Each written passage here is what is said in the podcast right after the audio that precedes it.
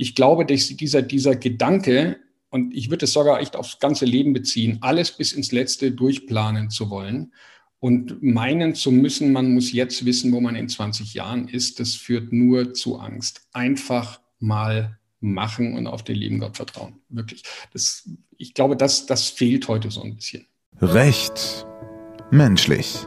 Dein Podcast für mehr Menschlichkeit, Lebensfreude und Persönlichkeitsentwicklung in der Juristerei. Mit Sina Burmeister und Elisabeth Vogel. Hallo! Herzlich willkommen im Recht Menschlich Podcast. Schön, dass du da bist, hier zu unserer allerersten Interviewfolge. Wir haben einen großartigen Gast im Interview und zwar Professor Dr. Stefan Lorenz. Du wirst ihn höchstwahrscheinlich kennen. Falls nicht, er ist einer der bekanntesten Juraprofessoren in Deutschland. Er ist Inhaber eines Lehrstuhls für bürgerliches Recht, internationales Privatrecht und Rechtsvergleichung an der LMU München und er wurde bereits mehrfach für seine gute Lehre ausgezeichnet. 2018 hat er sogar das Bundesverdienstkreuz für seine beachtliche Leistung in Wissenschaft und Lehre erhalten. Das muss man auch erstmal schaffen. Außerdem ist er Mitherausgeber der juristischen Schulung, der JUS, die du ganz bestimmt als Ausbildungszeitschrift kennst. Die Liste könnte man vermutlich noch ewig so weiterführen, warum Herr Professor Lorenz für uns aber keinesfalls im Podcast fehlen darf. Er war einer der ersten, der das Medium Podcast in die Juristerei getragen hat. Und nahezu sämtliche seiner Vorlesungen sind auch im Online-Podcast-Format vorhanden. Dementsprechend, falls du noch nicht reingehört hast, tu das auf jeden Fall. Wir verlinken diese Vorlesung auch gerne in den Show Notes, denn ich kann sie nur wärmstens ans Herz legen. Auch ich bin früher schon mit Herrn Lorenz im Ohr quasi um die Alster gehüpft und habe mir auf etwas andere Art und Weise Zivilrecht beigebracht. Wieso ist dieses Interview für dich wertvoll? Im ersten Teil sprechen wir darüber, wie du deine Karriereplanung mit mehr Gelassenheit angehen kannst. Professor Lorenz spricht darüber, dass es so, so viel Druck ist, den wir uns selber machen und dass wir so, so gerne immer alles bis ins letzte Detail planen wollen und dass das manchmal aber in der Karriereplanung nicht möglich ist, sondern dass man auch mal dem Leben vertrauen darf und vielleicht sogar muss. Also sehr, sehr inspirierend. Außerdem teilt er mit uns seinen Berufsweg, den Weg zum Professor und macht einen großen Appell, warum mehr Frauen den Weg zur Professorin einschlagen sollten. Der zweite Teil des Interviews ist heute für dich besonders relevant, sofern du gerade selbst vor oder inmitten der Examensvorbereitung steckst. Denn Professor Lorenz verrät uns heute seine Strategie für eine erfolgreiche Examensvorbereitung und wieso es so wichtig ist, selbst zu denken, statt auswendig zu lernen. Ja, ich weiß, es klingt simpel, aber vielleicht hast du dich auch gerade selbst ertappt. Bei der Fülle an Stoff ist das manchmal leichter gesagt als getan. Daneben erfährst du in der Folge auch, warum und wann es sinnvoll sein kann, die eigene Lernstrategie nochmal zu überdenken und auch gegebenenfalls anzupassen.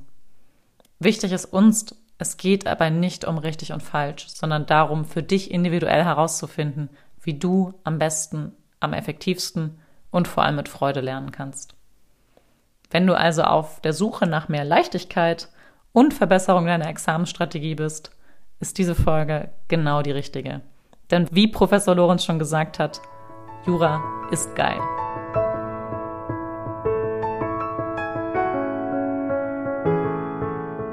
Herzlich willkommen zum Recht Menschlich Podcast. Wir haben heute einen ganz besonderen Gast.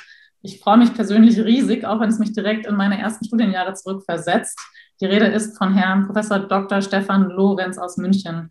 Herzlich willkommen, Herr Lorenz, und schön, dass Sie da sind. Danke für die Einladung. Hallo. Wir starten unseren Podcast immer so ein bisschen zum Aufwärmen mit einer etwas ungewöhnlichen Frage. Daher die Frage an Sie, wofür sind Sie heute besonders dankbar? Das ist eine richtig schlechte Frage, weil ich eigentlich für jeden Tag dankbar bin, heute aber irgendwie sauer bin, weil ich gerade meinen Covid-Frust habe. Aber äh, um es ganz konkret, ja, das ab und zu passiert, ab, ab und zu passiert das. Ähm, besonders dankbar bin ich dafür, dass ich äh, heute ein neues Projekt anfangen konnte ähm, und mir meinen Schreibtisch in den letzten zwei Wochen so leer gearbeitet habe, dass ich endlich Zeit habe für dieses Projekt.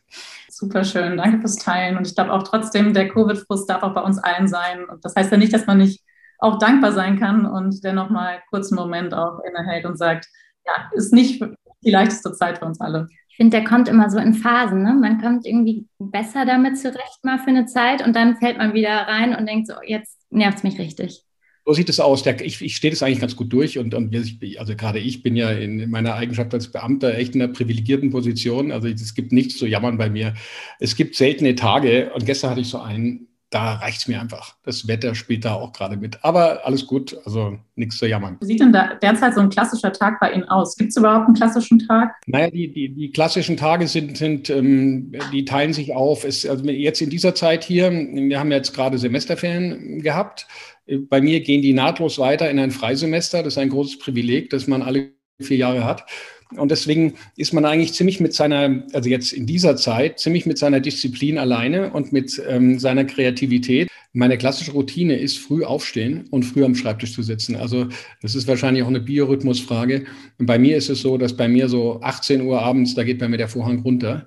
Äh, da kann ich jetzt vielleicht noch eine Klausur korrigieren oder so Kleinzeug machen, aber so richtig meine Genius-Zeit, die, die habe ich, wenn ich sie denn habe, dann am, am Vormittag und regelmäßig auch am frühen Vormittag.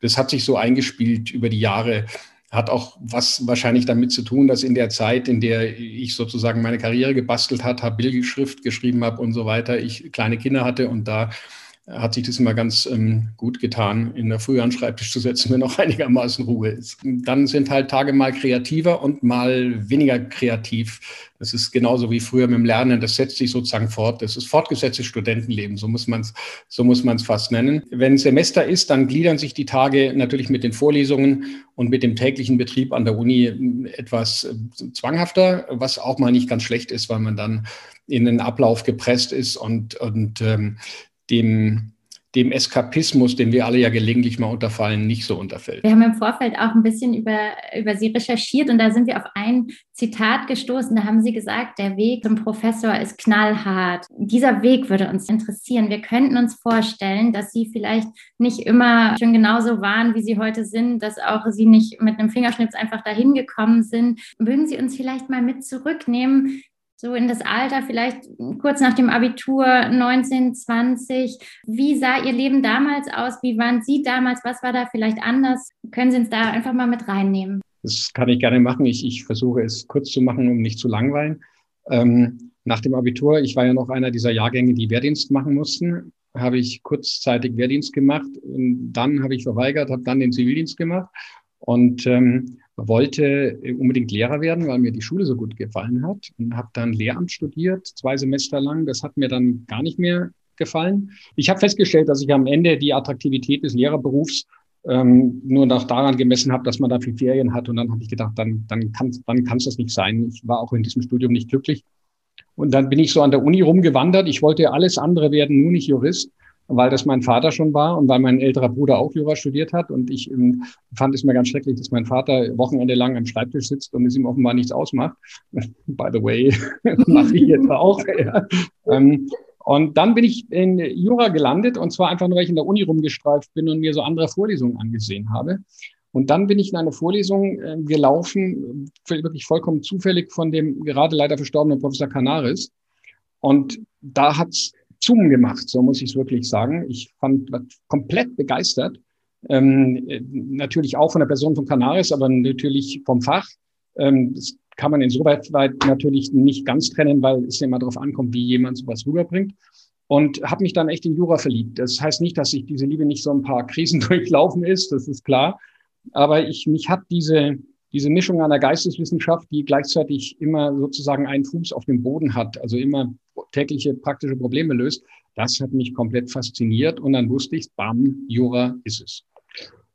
Dann habe ich halt so vor mich hin Jura studiert, wie man das so macht. Ähm, war auch ein Jahr im Ausland. Ich habe mein schönstes Studienjahr war in Lausanne. Und damals noch nicht Erasmus. Ich habe das mit dem DAD organisiert, habe ein wunderbares Jahr in Lausanne verbracht und irgendwann mein Examen gemacht. Und jetzt in Bezug auf die, die Karriere, das war ja Ihre Frage, eigentlich bis dahin überhaupt nicht gewusst, was ich werden will. Ich habe das auch immer als großen Vorteil des Jurastudiums aufgefasst dass man das nicht wissen muss. Also vielleicht ist da ein bisschen die Weigerung, erwachsen zu werden, aber ich weiß nicht, wenn man Lehramt studiert, weiß man, man wird Lehrer und wenn man Medizin studiert, wird man Mediziner und als Jurist kann man hm, alles werden. Ne? Schauen Sie sich an. Ne? Sie machen jetzt Coach, daran haben Sie wahrscheinlich während des Studiums auch nicht gedacht. Und das, das fand ich richtig, richtig gut. Und ähm, so konkreter jetzt in Bezug auf meinen heutigen Beruf, wurde das ähm, wahrscheinlich erst mit nach dem ersten Examen.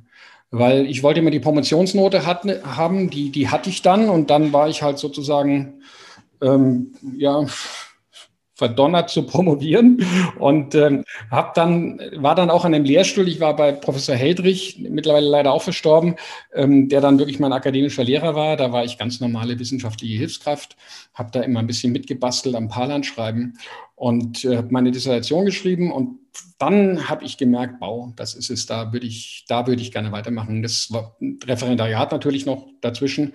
Und so nach dem zweiten Examen war es dann so, da war ich schon promoviert und dann stellt sich halt die Frage, also wenn du jetzt an, die Uni, an der Uni noch bleiben willst, dann hat es wirklich nur einen Sinn, wenn du habilitierst.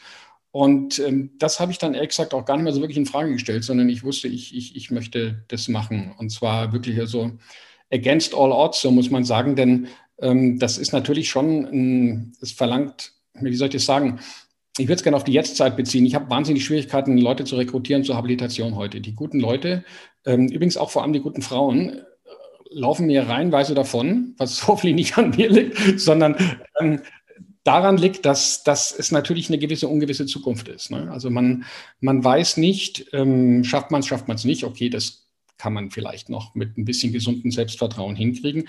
Aber man weiß natürlich nicht, kriege ich eine Stelle, wann kriege ich eine Stelle, wo werde ich dann sein und dergleichen. Also diese Unsicherheiten, die verlangen so ein bisschen entweder Mut oder Naivität. Ich, bei mir war es wahrscheinlich Naivität.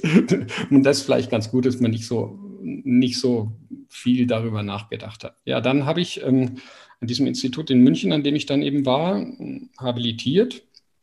Und nach der Habilitation habe ich einfach nur ein richtiges Schwein gehabt, ähm, weil ich sehr schnell eine Stelle in Augsburg bekommen habe. Das ist richtig Glück, muss ich sagen da hat es dann eben angefangen. Und dann war ich in Augsburg Professor und das geliebt. Also Augsburg ist eine super schöne Uni, also baulich, von den Leuten her und so richtig gut. Und ähm, irgendwann hat mich dann der Ruf nach München zurückgeeilt. Das war, ich glaube, fünf Jahre war ich in Augsburg und 2002 bin ich dann nach München gegangen und ähm, was auch ein großes Glück ist, klar. Ich, manchmal habe ich Augsburg vermisst, ehrlich gesagt. So eine große Uni stellt andere, andere Anforderungen. Ähm, ja, und da bin ich seitdem, hatte ein paar Möglichkeiten, woanders hinzugehen, die ich aus Gründen, die jetzt nicht interessieren, nicht wahrgenommen habe. Das ist so in, in a nutshell sozusagen mein Weg. Und da, da sitze ich jetzt, ja. Sie haben gerade gesagt, da war ganz viel Glück dabei. Können Sie sagen, was vielleicht auch von diesem Weg kein Glück war? Was ist das, wo Sie ein bisschen Dinge richtig gemacht haben, die Sie vielleicht heute auch Zuhörerinnen und Zuhörern mitgeben können, wo Sie sagen, das hat sich auf jeden Fall ausgezahlt. Das war gut, dass ich da so war oder dass ich das und das gemacht habe. Also ausgezahlt haben sich natürlich gute Examensnoten. Die haben sich deshalb ausgezahlt, weil zumindest bei der Erstberufung die Examensnoten doch schon noch eine Rolle spielen. Jetzt nicht bis auf die dritte Kommastelle oder so Zeug, ja. Aber das, also das ist ein guter Ausgangspunkt. Die waren auch deshalb für mich wichtig, weil sie so ein bisschen meine Lebensversicherung waren. Ich bin mir nicht sicher, ob ich diesen Habilitationsweg ob ich den Mut gehabt hätte, das zu machen, wenn ich nicht mit, mit guten Noten im Hintergrund hätte sagen können, ja, wenn es nicht klappt, dann gehe ich halt zur Justiz oder irgendwas anderes, die nehmen mich immer noch. Ähm, also insofern war die Ausgangslage, Ausgangslage gut und relativiert schon wieder die Selbstzuschreibung von Mut, sondern das war schon mit, mit Fallschirm, ja, ähm, den ich Gott Dank ich habe ziehen müssen. Das zweite ist Geschwindigkeit. Ich habe nicht gebummelt. Ich habe es echt schnell durchgezogen. Ich, also meine Dissertation ist jetzt auch kein Meisterwerk die habe ich in einem Thema geschrieben, das damals aktuell war, in einem Thema, in dem ich drin war. Ich glaube traue mich gar nicht zu sagen, ich habe in vier Monaten meine Dissertation geschrieben.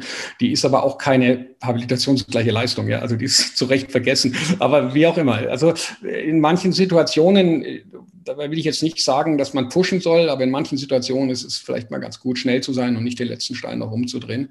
Ähm, insbesondere jetzt bei der akademischen Karriere. Ich glaube, es hat wenig Sinn, wenn man sich drei, vier Jahre in der Dissertation austobt die halt, da steht dann vielleicht im Gutachten drin, dass sie habilgleich ist, aber sie ist eben keine. Man sollte auf die zweite Schrift vielleicht mehr Wert legen. Ähm, mein zweiter, meine zweite, mein zweiter Faktor, der mich da, da weitergebracht hat, war auch, dass die Habilitation relativ schnell war. Also ich habe in echt Lichtgeschwindigkeit meine HB geschrieben, war aber auch eine Koma-Zeit, aber irgendwie ich bin erst an einem Thema gescheitert, das war ganz furchtbar. Äh, da hätte ich beinahe alles hingeschmissen und dann bin ich auf dieses zweite Thema gekommen und das habe ich dann durchgezogen. Also ich glaube, ich will nicht Hektik predigen, aber zügig zu sein hat Vorteile. Ja. Was, was ist der Vorteil darin? Was, was ist der Vorteil, wenn man zügig ist? Naja, ganz einfach. Man hat noch ein bisschen Zeit für andere Dinge. In der akademischen Karriere ist es vielleicht auch ganz wichtig, noch ein paar Aufsätze zu schreiben und sich so ein bisschen sichtbar zu machen in der Community. Ähm, und tendenziell hat man wahrscheinlich in jüngeren Jahren größere Chancen für eine Erstberufung, als wenn man schon, wie heißt es in der Branche so böse, ein gut abgehangener Privatdozent ist. Also ich sage das jetzt nicht zum Angeben, aber ich war 35 bei meiner Erstberufung und das macht man natürlich gerade in kleineren Fakultäten, in so Superfakultäten wie Augsburg und so, die so ein bisschen Startfakultäten sind, und das meine ich gar nicht negativ, die holen sich lieber einen jungen Dynamischen als einen, der irgendwie bis zum Alter von 43 in einem Max-Planck-Institut gewesen ist und, und vielleicht schon etwas bräsiger geworden ist. Ich will niemanden zu nahe treten, aber ich glaube, das, das bringt schon was. Ähm, ja. Sie haben eben nochmal gesagt, dass es Ihnen gerade leider auch schwerfällt, wirklich gute Frauen für die Wissenschaft zu begeistern und meinten ja bislang schon Mut und auch Geschwindigkeit wären zwei Punkte, die man da mitgeben könnte als Tipp. Was würden Sie vielleicht noch jungen Wissenschaftlerinnen gerade mitgeben, um dazu aufzurufen, dass es auch ein toller Beruf sein kann? Naja, also ich, ich kann Ihnen nur mitgeben, seid mutig, tut es. Denn ich verstehe natürlich, ähm, dass, dass diese Ungewissheit, ich weiß nicht, wo ich sein werde, dass die ein, Problem ist. Für Männer und Frauen übrigens gleich. Und ähm, das gehört ein bisschen zum Job. Gut, es gibt mittlerweile Tenure-Track-Möglichkeiten, so dass man schon etwas mehr planen kann. Ob das hochschulpolitisch das Richtige ist, ist ein anderes Thema, weil ich finde, die, die besten, Auslöse, besten Auslese führt schon auch dazu, dass diese Unsicherheit mit rein muss. Es gibt mittlerweile, also das Geld für Habilitationsstipendien und dergleichen liegt gerade für Frauen auf der Straße. Also es ist überhaupt kein Problem, äh, sich finanziell in dieser Zeit abzusichern. Und auch jede Universität fördert heute Habilitantinnen bis zum geht nicht mehr, Kinderbetreuung und so weiter und so fort. Wobei das jetzt nicht nur die Sache der Frauen ist, sondern auch der Männer. Aber äh, nochmal, das sind halt die Themen, die Themen, die dann immer kommen. Ja. Äh, seid mutig und ähm, freut euch auf die Freiheit, die ihr hinterher habt. Denn es, es gibt, also der Vorteil an meinem Beruf ist der, Nirgendwo haben die es freier. Ich habe die Sicherheit eines Beamten äh, und die Freiheit eines Selbstständigen. Das ist so grandios und ich kann machen, was mir Spaß macht. Ich äh, arbeite viel, möglicherweise auch zu viel, aber ich weiß gar nicht mehr, wann ich arbeite und wann es Fun ist. Also es ist ein großartiger, großartiger Beruf. Und wir haben, ich will jetzt gar nicht hier sozusagen Ihnen irgendwie gefallen, dadurch, dass ich jetzt die Frauenförderschiene mache, aber wir haben viel zu wenig Professorinnen und das liegt am Angebot. Es liegt nicht an der Auswahl, wirklich. Also auch heute, das kann ich den Frauen auch mitgeben. Äh, Frauenticket hört man so ungern. Aber sie haben heute ähm, bei Berufungen als Frau einen deutlichen Vorsprung gegenüber Männern. Das ist möglicherweise nicht immer gerecht, aber auch das wieder ist ein anderes Thema. Also ich, ich kann nur ermutigen, das zu machen. Ich habe sehr viele Doktorandinnen, ich habe sehr viele Frauen an meinem Lehrstuhl gehabt, die sozusagen rechte Hand waren, also die die, die volle Assistenzstelle hatten. Und die sind ganz, ganz hervorragende Juristinnen. Äh, aber es ist mir bei keiner gelungen, sie zu überreden, weiterzumachen. Und es ärgert mich wahnsinnig. Ich kann mir gut vorstellen, dass aber gerade dieser Unsicherheitsfaktor gar nicht nur für Frauen wirklich äh, riesengroß ist für viele. Das erlebe ich auch oft in den Coachings, dass so viele Menschen sich wünschen, ihre Karriere kontrollieren zu können und irgendwie Sicherheit zu haben. Sie schütteln schon mit dem Kopf. Was sind Ihre Gedanken dazu? Meine Gedanken sind nicht zu viel denken. Ähm, vielleicht ein bisschen Gottvertrauen haben und sagen, wird schon gut gehen und irgendwie führe ich immer weiter. Nennen Sie mich naiv, aber natürlich habe ich auch in meinen dunklen Stunden irgendwie abends im Bett gedacht, oh Gott, vielleicht lande ich jetzt irgendwie in Greifswald oder sonst irgendwie. Auch in Greifswald kann es schön sein und in der akademischen Karriere ist die erste Station in den allerwenigsten Fällen die letzte Station. Ich glaube, dass dieser, dieser Gedanke, und ich würde es sogar echt aufs ganze Leben beziehen, alles bis ins Letzte durchplanen zu wollen, und meinen zu müssen, man muss jetzt wissen, wo man in 20 Jahren ist, das führt nur zu Angst. Einfach mal machen und auf den lieben Gott vertrauen. Wirklich. Das, ich glaube, das, das fehlt heute so ein bisschen. Total gut. Ich finde es so super, dass Sie das gerade sagen, weil ich sage immer, die größte Sicherheit, die ich eigentlich habe, bin ich selber. Und das muss ich sagen, fühle ich auch wirklich so, weil ich bin am Ende, das ist irgendwie so das Einzige, was sicher ist. Alles andere kann im Leben immer wieder sich verändern. Ähm, der Partner, die Partnerin kann einen verlassen, die Karriere, man kann aus irgendeinem Grund gekündigt werden, selbst wenn es sicher erschien. Es kann alles Mögliche passieren, aber man hat immer so sich selbst, denke ich immer. Ich habe so mich, ich habe meine Fähigkeiten, mein, mein Weg, meine Erfahrung. Ich weiß irgendwie, meine Mama hat immer gesagt, so, ja, was soll denn passieren? Zur Not arbeite ich wieder als Krankenschwester. Das war immer so ihre Aussage. Wir waren selber 30 Jahre selbstständig.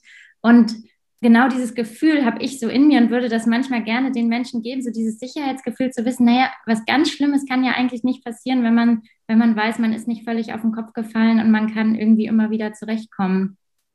Wobei ich natürlich jetzt, das muss ich natürlich zugeben, aus dem Warmen spreche, weil bei mir ist ja sozusagen alles gut gelaufen. Wenn es einer meiner Karriere von außen sieht, sagt er, okay, hat er München studiert, ist ein München Professor, der kann leicht reden, ja.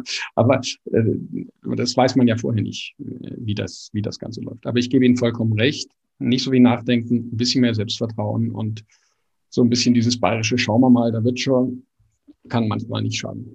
Sie hatten ja gerade selber gesagt, Sie mussten sich das in manchen Phasen Ihres Lebens auch nochmal selbst vor Augen halten. Wie haben Sie das gemacht? Weil man hat ja immer mal wieder Momente, wo man eben tatsächlich auch zweifelt und eben nicht genau weiß, wie geht es weiter. Wie kommt man dann in dieses Vertrauen? Ist das einfach da oder gibt es da auch ja, eine Möglichkeit, das zu stärken? Boah, das ist eine Frage, die müssen Sie Ihrer Kollegin stellen, weil ich bin kein Coach. Ähm, ich kann es Ihnen nicht sagen. Vielleicht gehört auch eine gewisse Naivität dazu. Ich weiß es nicht. Also ich habe in, in den Krisenphasen, die ich hatte, ich habe es vorhin kurz angedeutet, meine größte, also auch berufliche Krisenphase war, als mein erstes Habilitationsprojekt ähm, geplatzt ist und ähm, weiß noch, ich bin dann zu meinem Vater, der war auch Professor, äh, gegangen und habe da irgendwie rumgeheult und der sagte dann, ja, dann lass es halt, geh halt in die Justiz. Und es hat mich so geärgert, dass er sagte, ja, dann lass es halt, nee, dir zeige ich es, ich lasse es einfach nicht fertig. Ja, also ich, ich habe da kein Patentrezept. Vielleicht liegt es auch daran, dass ich jemand bin, der, der, der sich denkt, setz dich auf deinen Hintern und dann mach und dann wird es schon, jammer nicht rum. Ähm, das heißt nicht, dass ich in allen Lebenslagen immer diese Selbstdisziplin habe, aber wenn man ein Ziel vor Augen hat und es haben will, dann muss man jetzt nicht gerade bei der ersten Kurve, bei der man in Graben fährt, wieder aussteigen, sondern geht da wieder auf die Strecke zurück. Aber ich muss wirklich sagen, ich so richtig große Krisen habe ich ja jetzt, jetzt nicht wirklich gehabt. Also ich bin jetzt nicht jemand, der sozusagen ähm, sich als Arbeiterkind irgendwie hochgearbeitet hat. Ich bin mit dem akademischen Silberlöffel im Mund geboren worden, ja, in, in, einer, in einer gutbürgerlichen, äh, bildungsnahen Familie. Insofern hatte ich immer den Support und hatte natürlich auch durch meinen Vater und durch die Leute, die ich in der Uni kenne, immer ein, ein Vorbild und wusste, das geht schon irgendwie. Ne? Also deswegen bin ich jetzt die falsche Person, sich sozusagen in ihrem Mut und ihrem Karrierewillen irgendwie hervorzustellen, denn ich hatte richtig, richtig gute Bedingungen, für die bin ich auch äh, bin ich auch wirklich dankbar. Aber ich habe mein Ziel nie in Frage gestellt. Ich wollte das werden und ähm, ich vermisse das ein bisschen beim Nachwuchs. Ich sehe das auch auf der Studentenebene runter. Das ist viel mehr angstgesteuert alles. Alle Leute wollen schon wissen im ersten Semester, wie das Examen wird und was prüfungsrelevant ist und dergleichen. Also die Möglichkeit, sich einfach mal umzuschauen und sagen, ich gehe jetzt diesen Weg und irgendwann werde ich auch die richtige Abzweigung finden, die, die fehlt mir gerade ein bisschen die Angst darf so ein bisschen mehr raus und einfach ein bisschen mehr so das Zutrauen und, und das Vertrauen in, ins Leben, in die Zukunft. Das wird schon alles, finde ich, finde ich super. Mm, Sie haben vorhin gesagt, dass Sie Jura, Sie haben sich dann irgendwann war so dieser Klickmoment da, irgendwann war wirklich so diese absolute Begeisterung für Jura da und dann war es irgendwann auch natürlich mal herausfordernder und diese, diese Liebe war nicht durchgehend immer gleich, gleich stark sozusagen. Mich würden da zwei Sachen interessieren. Einmal, können Sie noch mal ein bisschen genauer beschreiben, was das wirklich ist, was Sie so fasziniert an der Juristerei? Sie haben vorhin schon so ein bisschen angefangen damit. Und zum anderen, was war, was war los sozusagen in Ihrem Kopf oder auch bei Ihnen, als Sie dann manchmal auch daran gezweifelt haben oder diese Liebe nicht ganz so stark war? Mhm. Also die Faszination an Jura, die ich, die ich bis heute weitertrage, die übrigens eng verbunden ist mit dem Zivilrecht, so muss, muss man ehrlicherweise sagen, ähm, äh, kommt daher, dass es ein, dass man ein Gedankengebäude basteln kann, eine Maschine hat, wie so ein Mechanismus, hat natürlich auch viel jetzt mit dem BGB auch zu tun. Aber auch in anderen Rechtsordnungen ist es so, ein, ein Gedankengebäude hat, an dem man dauernd rumschrauben kann, wie an so einem großen, wie an so einer großen Maschine mit vielen, vielen Zahnrädern. Und es wird nicht langweilig. Aber das Ganze nicht la polar ist, sondern das Ganze ja ein Ziel hat, ähm, Konflikte im Leben ähm, zu lösen, beziehungsweise unser Leben und das Ganze zu verbessern. Und diese Mischung, das ist ich habe ich hab da gemerkt, bam, das ist genau das, was mir bei der Germanistik gefehlt hat. Es ist wunderbar, ein Gedicht zu interpretieren und das Handwerkszeug eines Germanisten zu können, zu wissen, was ein Sonett ist und, und die Stilmittel zu kennen und dergleichen. Aber, ähm, und das klingt jetzt ganz furchtbar, wenn ich das sage, aber mir war damals als Student dieser Gedanke, aquabon, was, äh, was bringt das? Ja, das kann ich dann irgendwelchen Schülern beibringen. Und bei Jura habe ich eben gemerkt, ja, da gibt es was. Das habe ich das, was ich gemeint habe, mit immer einen Fuß auf dem Boden. Da kann man Fälle lösen. Ja. Und ähm, das ist übrigens das, was ich heute noch am, am liebsten mache. Das ist das, das, Schöne an der Juristerei, äh, auch an einem Hochschullehrer, dass man halt gelegentlich auch Gutachten macht und dergleichen. Das heißt, in konkrete Rechtsstreite eingebunden ist. Ähm, also dieses, dieses, dieses Wirken im Leben zusammen mit einer Geisteswissenschaft, diese Kombi, die hat mich geflasht. Das war's.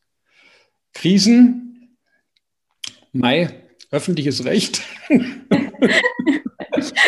äh, ja, das, Sie wissen ja, wenn Sie im Studium Kommunalabgabenrecht lernen oder, oder irgendwie Wasserrecht, Baurecht und sich jetzt fragen, ob nach der Baunutzungsverordnung hier das Abstandsflächen gewahrt sind oder nicht, das verlangt schon ein bisschen Durchhaltevermögen. Aber wenn Sie einen öffentlich-rechtlichen Kollegen fragen würde, würde der wahrscheinlich dasselbe über das Zivilrecht erzählen, äh, mit demselben Degu über die gestörte Gesamtschuld reden. Also das ist eine reine Geschmacksfrage.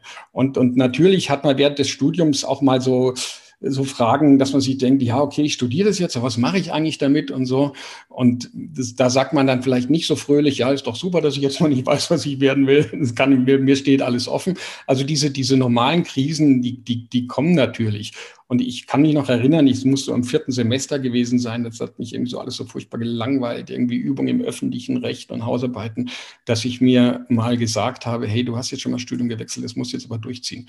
Aber das war nur eine ganz, ganz kurze, ganz kurze Krise. Also ich hatte nicht wirklich existenzielle Krisen, aber naja, so kleine Tageskrisen. Hatten Sie auch Examensdruck? Also wahrscheinlich, aber wie, wie stark war der bei Ihnen? Gar nicht, ich schüttel mir im Kopf. Also ist das, war das das Thema? Ja, ich muss aufpassen, das ist ein bisschen lang her und äh, möchte jetzt nicht die Vergangenheit idealisieren. Natürlich war ich vor dem Examen nervös, das war der große Gulp in der Kehle, ja, wenn der dann kommt.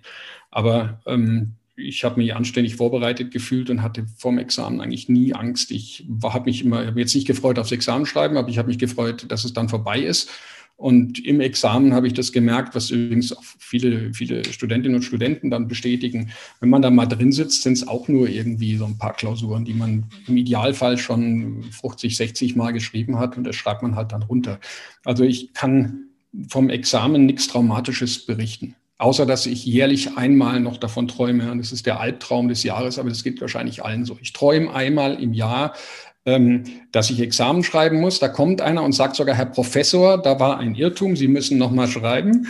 Und dann kommt in dem Traum ein Cut und ich sitze vor einem leeren Blatt und vorne sitzt ein Staatsanwalt und sagt, Sie haben noch 15 Minuten. Und dann war ich schweißgebadet auf. Einmal im Jahr. Ich weiß nicht warum, aber dieser Traum hat, hat keinen realen Hintergrund. Also äh, die, Natürlich bin ich jetzt nicht pfeifend ins Examen gegangen, haben wir gedacht, easy peasy, du kommst da richtig gut raus. Natürlich war ich nervös und so weiter, ähm, aber es war nicht traumatisch überhaupt nicht. Sie erleben ja vermutlich im studentischen Alltag dann auch viele Gespräche mit Studierenden. Gibt es denn da so ein, zwei Themen, wo Sie sagen würden, das ist regelmäßig die größte Herausforderung für die Studenten und Studentinnen? Naja, ja, die, die Herausforderungen für die Studentinnen und Studentinnen liegen in ganz ähnlichem wie dem, was wir vorhin zur akademischen Karriere gesagt haben.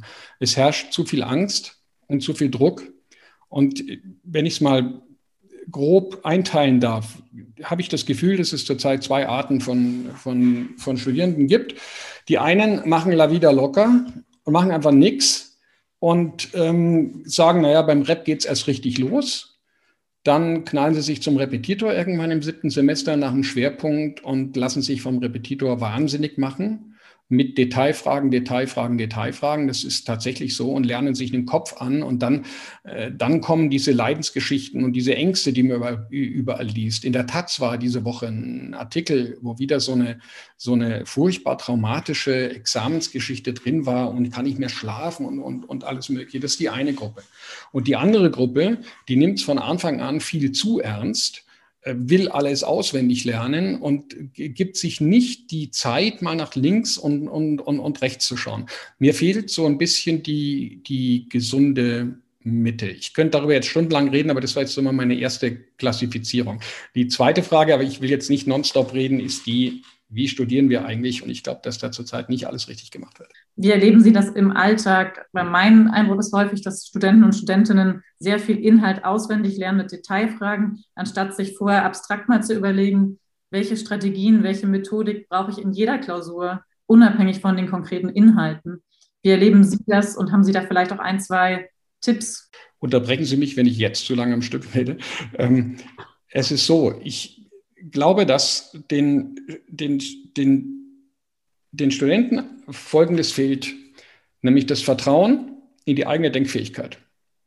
Das merke ich, wenn ich in der Vorlesung bin und ich merke es in der Klausur. Wenn ich in der Vorlesung etwas frage, einen Beispielsfall bringe und frage, wie fangen Sie da an?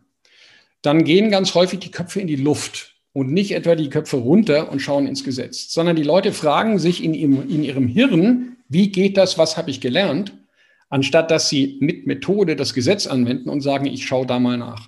Das finde ich frappierend und das geht auch in die Klausuren mit rein. Die Leute lernen Dinge auswendig. Ich hatte neulich, äh, neulich schon ein halbes Jahr her, hatte ich ein Webinar, da erkläre ich an einem Fall, ein ganz normaler Schadenersatzfall, irgendwas mit 280 BGB.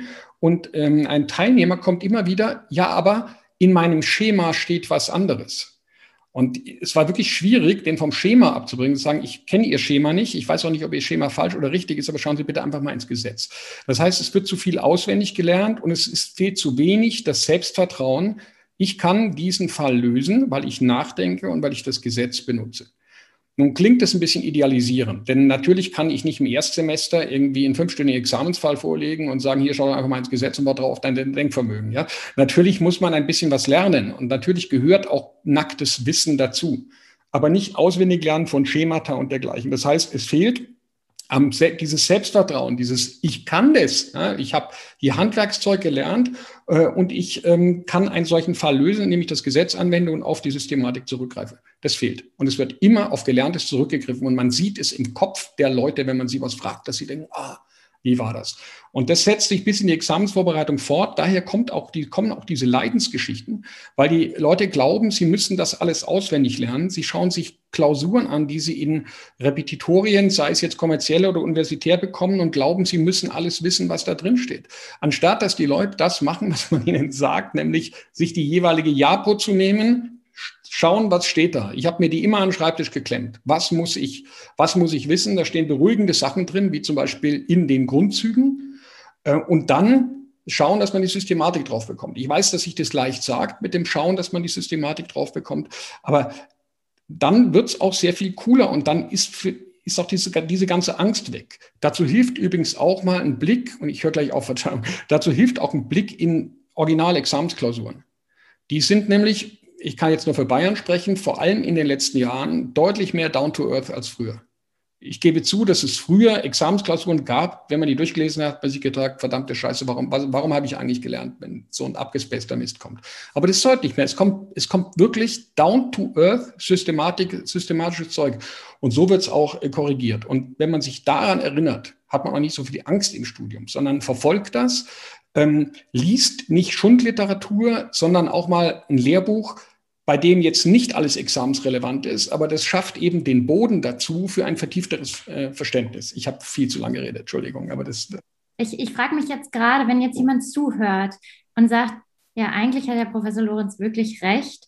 Ähm, ich sollte anfangen, selber zu denken. Sie haben gerade schon so ein bisschen gesagt, was man dann machen kann. Ich würde gerne das nochmal einmal wie so zusammengefasst vielleicht von Ihnen hören, wenn Sie das nochmal sagen würden. Wenn jetzt jemand wirklich sagt, das klingt eigentlich viel klüger, warum mache ich das eigentlich nicht so? Wie kann der wirklich ähm, anfangen, sein, seine Art zu lernen zu verändern? Naja, also zunächst sollte er sich mal fragen, ähm, wie denn bisher sein Stand ist. Wenn jemand bisher gelernt hat auf eine Art und Weise, bei der er durch alle Klausuren angstfrei und mit einem anständigen Ergebnis durchkommt, dann soll und muss der nichts mehr ändern. Überhaupt nicht. Wenn jemand sieht, äh, erstens, das Studium macht mir Angst, ich leide unter diesem Lerndruck. Ich, was man ja auch häufig hört, ist, ich sitze stundenlang am Schreibtisch, aber es kommt nichts raus. Das ist ja das, wo dieser Frust kommt. Und meine Klausuren sind auch Mist. Dann muss er sich zunächst mal die Erkenntnis verschaffen, ähm, dass dieser Weg, den er jetzt geht, wohl nicht der richtige ist, zumindest nicht sein richtiger. Das ist übrigens schon eine wichtige Erkenntnis, weil manchmal habe ich den Eindruck, dass die Leute so studieren, wie wenn man irgendwie, kennen Sie das, wenn man sich auf Spaziergang verläuft, man ist auf dem falschen Weg und geht aber ums Verrecken weiter. Man sagt, ich will jetzt das, ich will jetzt da ankommen und man kommt halt immer weiter vom Ziel weg. Das heißt, man muss was ändern. Ich empfehle dringend, und ich weiß, dass diese Empfehlung nicht modern ist, das Arbeiten mit Lehrbüchern und mit Fällen der, die Tendenz ist ja immer die, wenn, wenn zu mir Leute in die Sprechstunde kommen, die gerade im schlimmsten Fall im ersten Examen durchgefallen sind, mit katastrophalen Noten und ich frage sie, wie haben sie eigentlich gelernt? Ja, ich lerne immer nur mit Fällen. Und das ist einfach vollkommener Unsinn. Wir lernen Fälle zu lösen, aber wir lernen nicht mit Fällen. Das heißt, ich kann jedem nur raten, sich ein Lehrbuch zu nehmen. Ähm, am besten eins, mit dem er gut zurechtkommt. Das ähm, muss jetzt, also sollte jetzt, muss jetzt nicht so ein Schinken sein, sondern die gängigen Kurzlehrbücher in, ähm, in, dem, in dem jeweiligen Fach. Und ich würde so ein Buch von vorne bis hinten durcharbeiten. Wobei durcharbeiten nicht bedeutet, dass man sich jetzt jeden Satz da aufschreiben muss und zu allem irgendwie Karteikarten schreiben muss, sondern ähm, Sie kennen das ja vielleicht, dass Sie haben so, so ein, was weiß ich, so ein Schuldrechtslehrbuch. Ne? Und dann steht am Anfang Allgemeines über das Schuldverhältnis. Dann tickt natürlich sofort im Kopf, ich verstehe das, Moment, brauche ich das für die Klausur, hau weg die ersten 30 Seiten, ich möchte jetzt wissen, wie der 280 funktioniert. Das halte ich für falsch. Denn dieses Lesen, meinetwegen auch bequemes, mitdenkendes Lesen einfach nur, schafft Basis für Grundverständnis, das eben für dieses Systemverständnis so wahnsinnig wichtig ist. Ich, ich verstehe das auch, wenn ich einen Aufsatz lese und ich sehe, äh, jetzt kommt das einleitende Blabla, denke ich mir auch mal, komm, gib mir die Message, gib, gib mir die Message. Aber das kann ich vielleicht auch, weil ich sozusagen Aufsätze lese in einem Bereich, in dem ich selber drin bin. Aber das würde ich als Studierender einfach nicht machen. Ähm, dann würde ich ähm, mir in diesem, dieses Lehrbuch kapitelweise durcharbeiten. Ich bin ein großer Fan des Schreibens von eigenen Karteikarten. Ähm, nicht mit dem Computer, sondern mit der Hand. Denn physiologisch ist klar, das durch die Hand im Kopf. Ja? Also das, das ist tatsächlich so. Diese Karteikarten kann man jetzt überspitzt gesagt hinterher wegschmeißen. Das sollte man natürlich nicht tun, aber der, der Sinn besteht eher im Schreiben als im Lesen. Äh, weil wir kennen das alle, wenn wir was lesen, auch wenn wir einen Roman lesen, manchmal ne, liest man zwei Seiten, denkt, Moment, ich war gerade ganz woanders, was habe ich eigentlich gerade gelesen? Ne? Und das sollte man auch vermeiden. Dann, wenn man diesen Abschnitt fertig hat und sich Karteikarten geschrieben hat, die einen dazu zwingen, das Gelesene zu verstehen und zu verarbeiten, dann sollte man kleine Übungsfälle machen, kleine Übungsfälle, um die Anwendungsprobleme zu sehen, um sich so einen Baukasten zu machen. Und später kann man dann an komplexere Klausuren kommen. Irgendwann äh, wird man dann merken, dass die große, die große Klausur, auch die Examensklausur, letztendlich nur eine Modulbauweise aus verschiedenen kleinen Problemen ist. Also wenn ich zum Beispiel wenn ich eine Examensklausur mache, ja, dann sage ich, okay, ich möchte jetzt, was weiß ich, ich möchte einen kaufrechtlichen Gewährleistungsfall machen. Und dann sehe ich halt irgendwie, wow, das reicht nicht für fünf Stunden, ach, haue ich noch eine Stellvertretung rein. Ja, oder vielleicht auch ein Falsus Prokurator mit einer Genehmigung. Das bastelt man dann so zusammen. Ja. Das heißt, wenn man dann erkennt, dass die große Klausur auch nur ein zusammengesetztes Ding ist aus mehreren Modulen, wird es auch gleich sehr viel einfacher. So, das ist die Art, wie ich Lernen empfehle. Da wird jeder am Anfang denken, boah, das dauert mir viel zu lang, das ist viel zu anstrengend. Denn das, was ich da auf 50 Seiten lese, habe ich im Altmann-Skript auf 20 oder 10 oder so. Die Frage ist nur, wie oft muss ich das verdammte Altmann-Skript lesen, um es wirklich drin zu haben? Und wie oft muss ich dieses Lehrbuch lesen, wenn ich es richtig mache? Ähm, und ich bin der festen Überzeugung, dass diese Art des Lernens, die ich schon vielen empfohlen habe und die wirklich auch bei allen geklappt hat, dass diese Art des Lernens, so langsam sie am Anfang klingt, letztlich tatsächlich die schnellste und die effizienteste ist. Dann muss man auch nicht acht Stunden in der Bib rumsitzen, von denen man sowieso nur drei Stunden Nasebohrt ins Handy schaut, Kaffee trinkt oder, oder, oder sonst irgendwas macht. Das ist so eine Nutshell die Methode, die ich empfehle. Dazu gehört natürlich dann, wenn man aufs Examen zugeht, auch noch ähm, das Schreiben von Klausuren. Eine gewisse Anzahl sollte man einfach geschrieben haben, weil man das einfach üben muss. Ähm, beim Lernen auch ganz wichtig, nicht nur Inhalt zu lernen, sondern zu fragen, was, wo gehört das hin und was schreibe ich dann? So, dass man, es gehört alles zu diesem Systemverständnis. Ja? Wenn ich eben weiß, okay, eine Anfechtung, wo gehört die jetzt hin? Aha, Anspruch erloschen 142.1, Stellvertretung, wo baue ich die ein? Und sich auch merken, was schreibe ich dann eigentlich? Dass man so, so, dass man so Sätze hat, die man wie beim Skifahren, wo man so einen halben Hang runterfährt und gar nicht nachdenkt. Ja, so. Ja. Äh, A selbst hat keine Willenserklärung abgegeben, die Willenserklärung B könnte für und gegen, unmittelbar für und gegen ihn wirken. 164.1. So. Diese, diese Routinen. Und die verschaffen übrigens auch eine extreme Sicherheit und die verschaffen Systemverständnis. Also das ist das, was ich empfehle. Ich, das ist furchtbar unmodern, ähm, denn wenn man so die sozialen Medien verfolgt, ich, also insbesondere die Plattform Jodel, ich weiß nicht, ob Sie die kennen, ähm, dann ist das, ja, also wenn da einer sagt, ich lerne, schreibe Lehrbuch, Lehrbuch, ich lese ein Lehrbuch, dann kriegt der Downvotes und so weiter, natürlich auch, weil die anderen alle ein schlechtes Gewissen haben. Das ist offenbar nicht modern, wobei ich jetzt auch nicht weiß, inwieweit das repräsentativ ist, was da geschrieben wird. Aber das ist für mich der goldene Weg und es mag andere geben, aber der funktioniert auf alle Fälle. Ich würde gerne, wenn wir Sie hier haben, gerne die Chance noch nutzen, ein Thema mit Ihnen anzusprechen, was auch für viele Studierende, glaube ich, sehr relevant ist. Das ist dieses Thema Noten. Sie haben vorhin schon gesagt, wie hilfreich es sein kann, wenn man Prädikatsexaminer hat. Jetzt hat nicht jeder Prädikatsexaminer ähm, und es ist ein riesen, riesen Notendruck bei ganz, ganz vielen da. Mm, ich kenne das, ich habe ich hab vorher noch was anderes studiert. Ich habe einen Bachelor auch im, im Bereich des Marketings gemacht. Da war das so ganz anders mit den Noten. Da hat man irgendwie ganz locker, flockig darüber gesprochen. Ich habe eine 1,3, ich habe eine 1,7, ich habe eine 2,7, eine 3,0. Das war so gar kein Ding.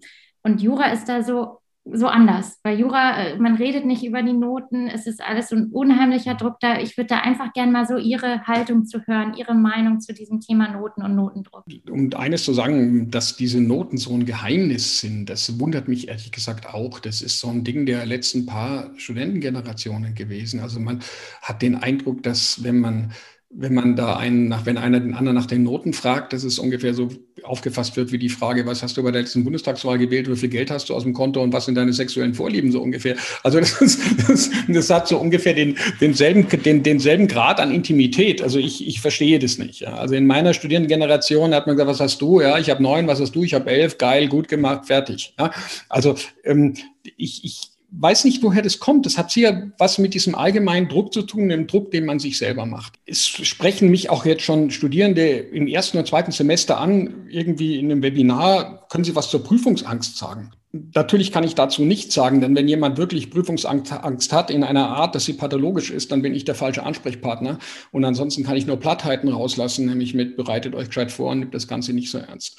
Also ich glaube, dass durch falsches und zu viel Lernen und zu viel auswendig lernen sich einige sicherlich auch den Weg zu besseren Noten einfach versperren weil sie sich das Hirn voll ballern mit Details und diese, diese Systematik, über die wir vorhin gesprochen haben, vergessen.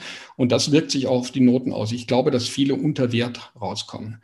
Ähm, es kommen natürlich auch viele unter Wert raus, die das Studium nicht ernst nehmen. Also diese erste Gruppe, die ich am Anfang gesagt habe. Ich bin in der Tat der Meinung, dass in den ersten vier Semestern, das ist im Grundstudium, da wird, werden die Grundlagen so gelegt, die man sich später nur mit Blood, Sweat and Tears wieder reinholen kann.